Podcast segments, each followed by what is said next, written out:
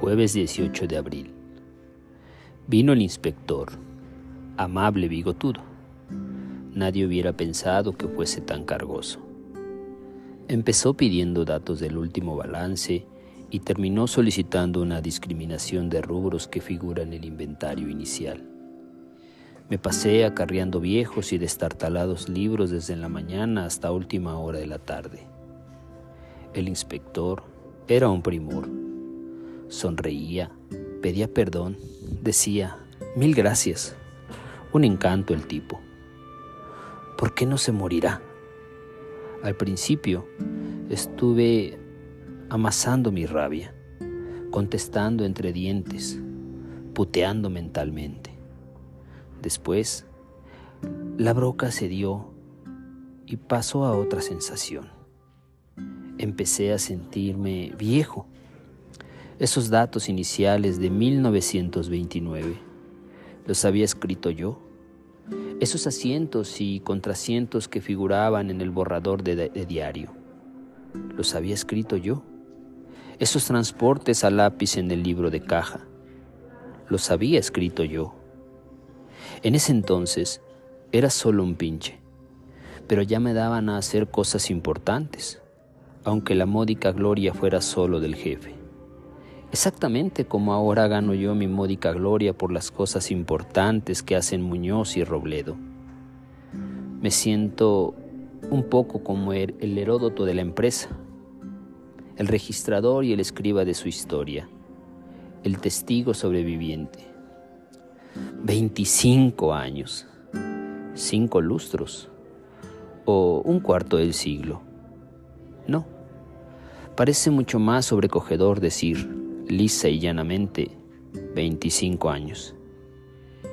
¿Y cómo ha ido cambiando mi letra? En 1929 tenía una caligrafía despatarrada. Las T minúsculas no se inclinaban hacia el mismo lado que las D, que las B o que las H, como si no hubiera soplado para todas el mismo viento. En 1939, las mitades inferiores de las F, las G y las J parecían una especie de flecos indecisos sin carácter ni voluntad.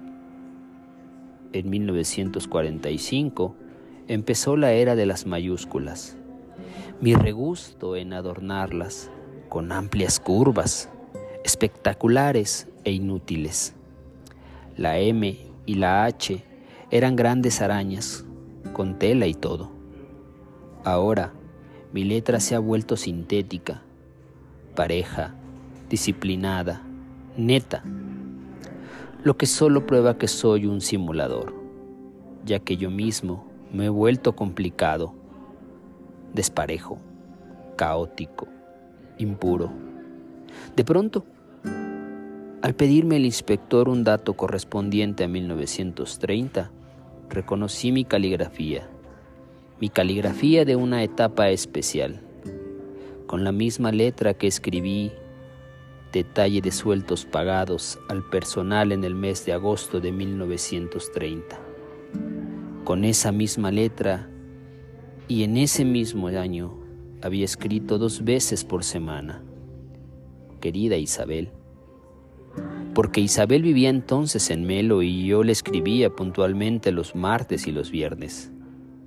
Esa había sido pues mi letra de novio.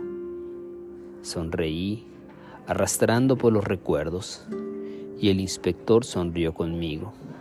Después me pidió otra discriminación de rubros.